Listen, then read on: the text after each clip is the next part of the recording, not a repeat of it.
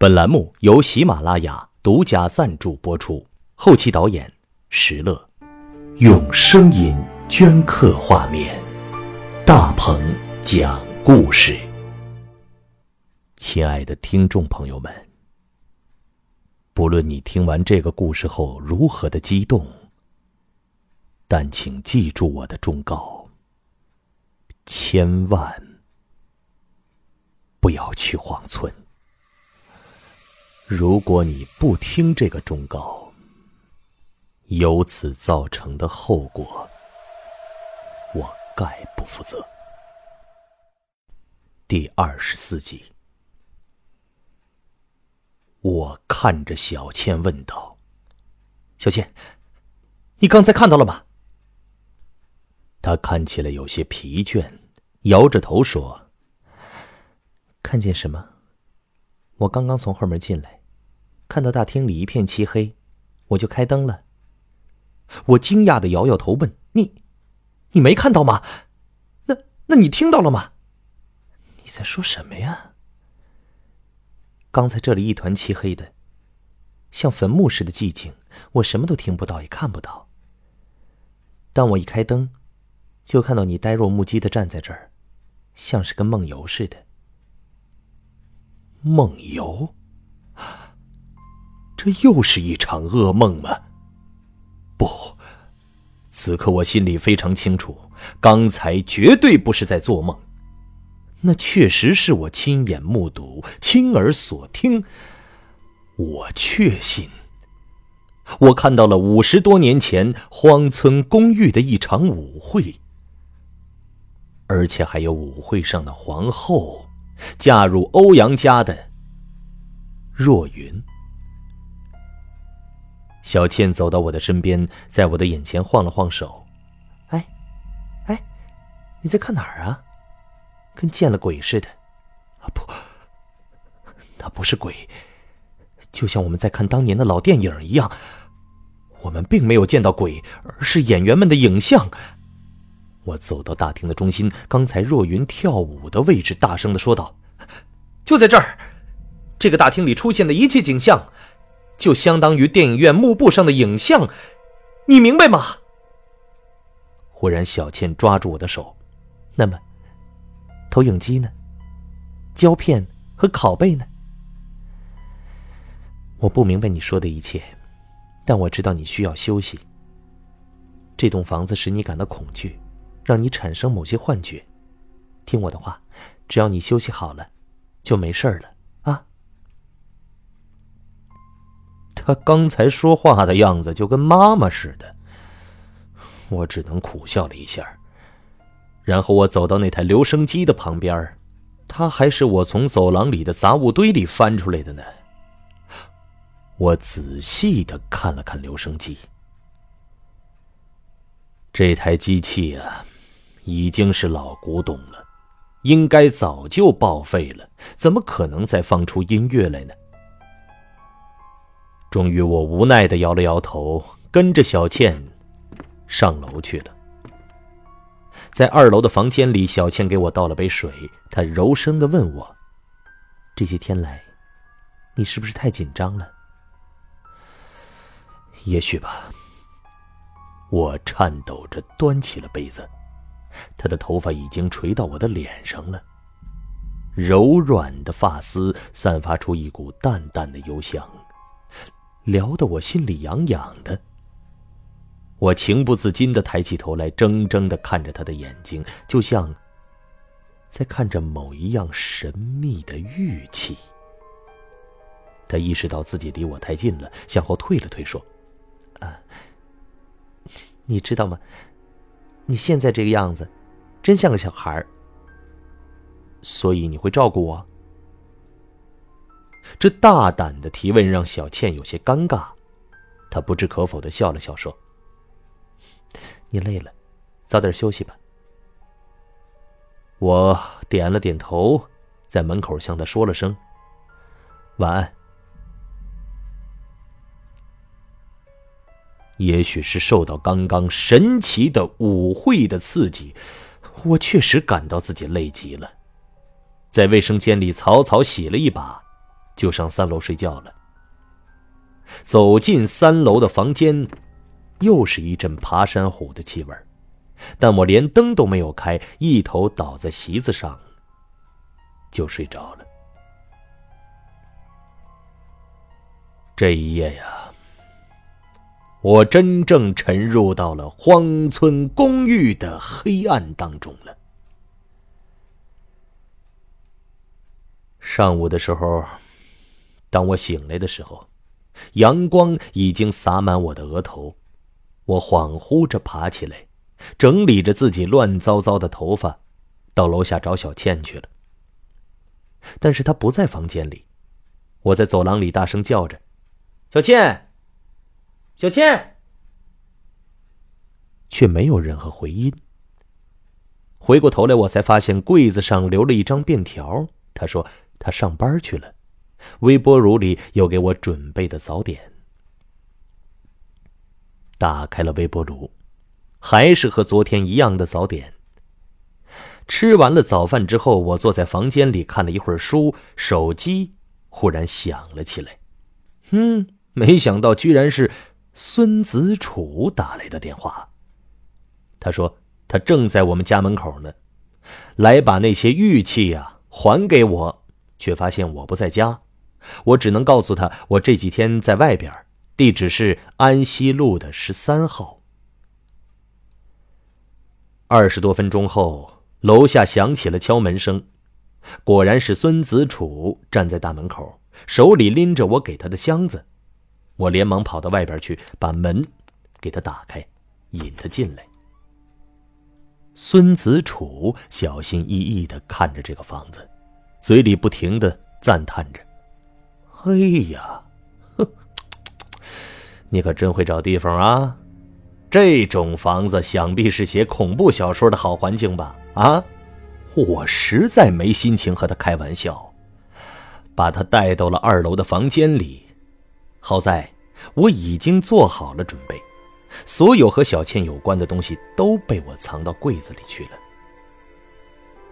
他又环视了这个房间一圈，用羡慕的口气说：“将来啊，我也能住到这种地方。”写论文就好了。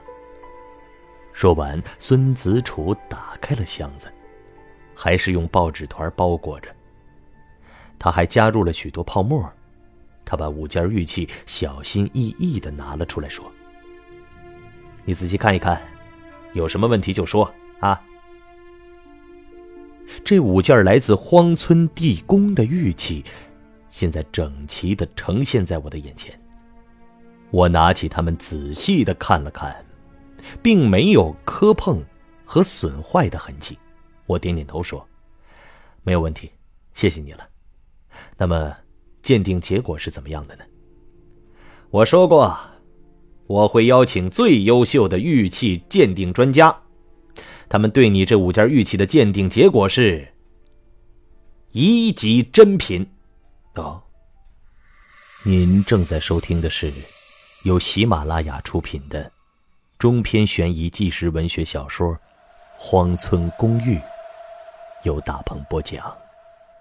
你也可以搜索微信“大鹏讲故事”，查看拆除之前的荒村公寓。在这一瞬间，我的心里微微一颤。那，那他们真的是良渚古玉？没错。它们确实是五千年前的良渚玉器，无论其材质，还是形状，你看，还是纹饰、雕刻的技法，都完全符合地下出土的良渚玉器的特征。这些都是经过权威专家鉴定的，你就放心吧。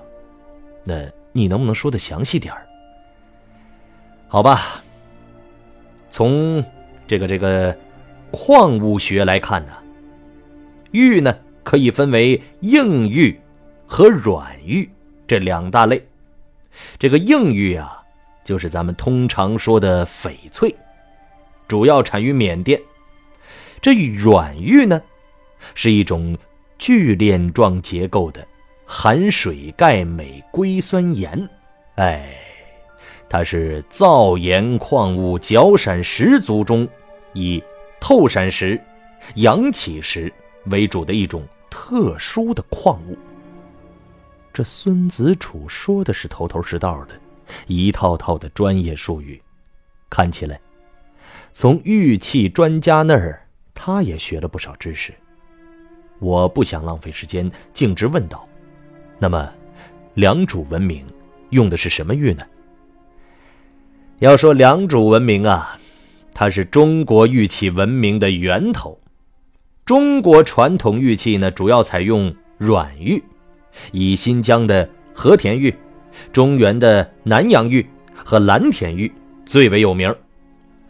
良渚玉器出土的数量之多，造型之精美，举世罕见呐！世界各国学者都很关注，甚至有人提出了。玉器时代的观点。玉器时代，我只知道青铜器时代和铁器时代，哪儿来的什么玉器时代呀？哎，你这就不知道了吧？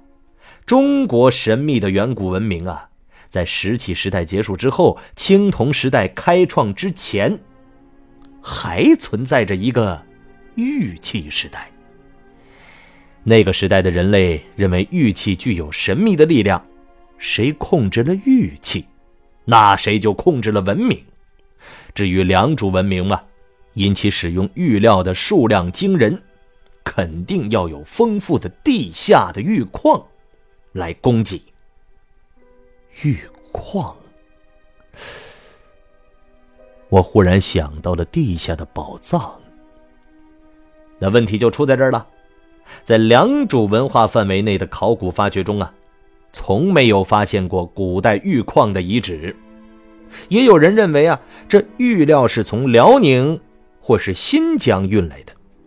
但是上古时期那交通哪像咱们现在似的呀？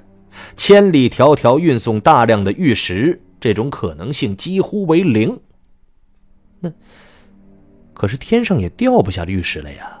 没错。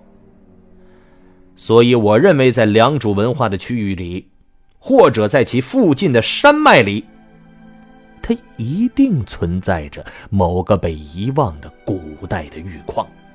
哎，古老的文明可以神秘的消亡，但是地下的宝藏却应该永存呢。我连连点头，对，对对对，你说的对，良渚文明千古之谜。那就是地下的宝藏了。不，良渚文明给我们的谜团实在太多了，玉藏之谜仅仅是许多谜题中的一个。哦，那你的意思是说，良渚文明本身就是一个谜？这良渚文明的兴起啊，是相当神秘的。它刚产生的时候，周边地区的文化程度并不高。最近很热门的什么三星堆文明啊，要比良渚文明晚一千多年呢。五千年前，良渚文明在东方所达到的高度，那足以和同时代的古埃及和古美索不达米亚平原的文明相比肩呢。你这么说，这一定有着某种特殊的原因吧？没错。在出土的良渚玉琮上，经常出现一个奇特的图案，被称为“神徽像”。其上部刻着倒梯形的神人脸，两眼圆睁，牙齿露在外边，头上戴着插满羽毛的皇冠，双手抓向下面的兽头。在古玛雅和古印加文明中。也都有类似的羽冠的图案，他们都和良渚文明一样，留下了大量风格诡异的玉器和遗址，并迅速的兴起，又迅速的消亡。哦，哎，那你认为良渚文明和玛雅文明有关系吗？是的，这只是我个人的观点。那么。那么，良渚文明究竟文明到什么程度了呢？一个拥有宫殿、王陵、金字塔的文明。你说它文明到什么程度呢？余杭的莫角山遗址就足以让任何一个人惊叹，它是良渚文明的政治、经济、宗教的中心。发现有规模宏大的宫殿的广场，一万多平方米的建筑基址啊，被称为五千年前的紫禁城，还有大量的高级墓葬、巨型棺椁，还有精美的玉器。埃及保存着一百余座金字塔，而良渚文明也超过一百座，被考古界称为“土著金字塔”的高台。既然达到如此高度辉煌的程度啊，那、那、那，他为什么、为什么又突然消亡了呢？嗨，这就又是一个谜了。孙子楚意味深长的叹了一声：“哎，这最多的说法啊，那就是自然灾害。说四千多年前，全球海平面升高，江南大部分的土地呢被水淹没了。”良渚文明遭到了灭顶之灾，但是还有一种说法，说良渚文明啊对玉器非常的痴迷，他们把大量的时间呢和精力都投入到玉器的开采和制作上。玉器在任何时代中都是奢侈品，良渚文明因此陷入了极度奢侈的不良风气之中啊。奢侈王国。没错，但无论是水灾灭顶学说，还是奢侈王国说，都没有肯定的证据啊。也许良渚文明真的和古玛雅人一样来无影，去无踪呢。就这样，两个钟头过去了，孙子楚就像 Discover 的频道主持人似的，他滔滔不绝的讲述着神秘的。良渚古国，听着他的长篇大论，我心里忽然产生一种奇怪的感觉。这个五千年前的本土的神秘的文明，究竟和荒村有着什么样的关系呢？可是我实在想不通啊！荒村位于浙江东部的沿海。并不处于良渚文明中心的太湖流域呀，而且良渚文明距离今天，那实在是太遥远了。那些荒村发现的玉器，会不会是在其他地方出土的文物呢？我只能摇了摇头，我的脑子里已经乱成一团了。看到那五件玉器。心里又像被什么刺了一下似的。孙子楚帮着我把玉器收好，他嘱咐我一定要小心谨慎，要放在一个安全的地方啊！这些东西那都是国宝啊！我说：“哼你放心吧，这种鬼地方不会有人来的。反正呢，我就住几天而已嘛。”中午的时候，我陪着孙子楚到外面吃午饭。今天自然是我请客了，在饭店里我没说多少话，有些事情我可不敢告诉他，因为以他的性格加上职业习惯，肯定会打破砂锅问到底。与其再多一个纠缠于此事的人，不如让我自己一个人来扛吧。孙子楚喝了许多的酒，而我，却是滴酒未沾。席间，他已经醉醺醺的胡言乱语了。最后，我扶着他走出饭店，把他塞到了出租车，送回去了。回到了荒村公寓之后，我立刻上到二楼的房间里，将那只装着玉器的箱子拎到三楼走廊最里边的房间里，那里正好摆着一副梯子，通往天花板上面的阁楼。我小心翼翼的爬上梯子，把那只箱子放在阁楼的角落里，这样应该算是安全了吧。入夜之后，我草草的吃了一顿晚餐。我再也不敢关灯了。根据这两天的经验呢，只要在一片的漆黑中，我的眼睛就会看到那些奇怪的景象。五十多年前的若云，那些曾经生活在这栋房子里的人，然而只要灯一打开，他们就会从我的眼前消失了。在荒村公寓的楼上楼下转了一圈只要电灯泡没有坏，所有的房间的灯都被我打开了。虽然这些旧灯泡发出的光线都如烛光一样的昏暗，但我想，如果从外边看荒村公寓的话，一定有种奇怪的感觉，几乎每个窗户里都透出几缕暗暗的幽光。这栋房子仿佛回到了三十年前，宛如一部爱情电影的名字。时光倒流七十年。好了，朋友们，今天的故事就讲到这里。想收听故事的最新进展，请下载喜马拉雅的手机 APP，关注喜马拉雅，支持大鹏。明天我将继续给你讲。荒村公寓的故事。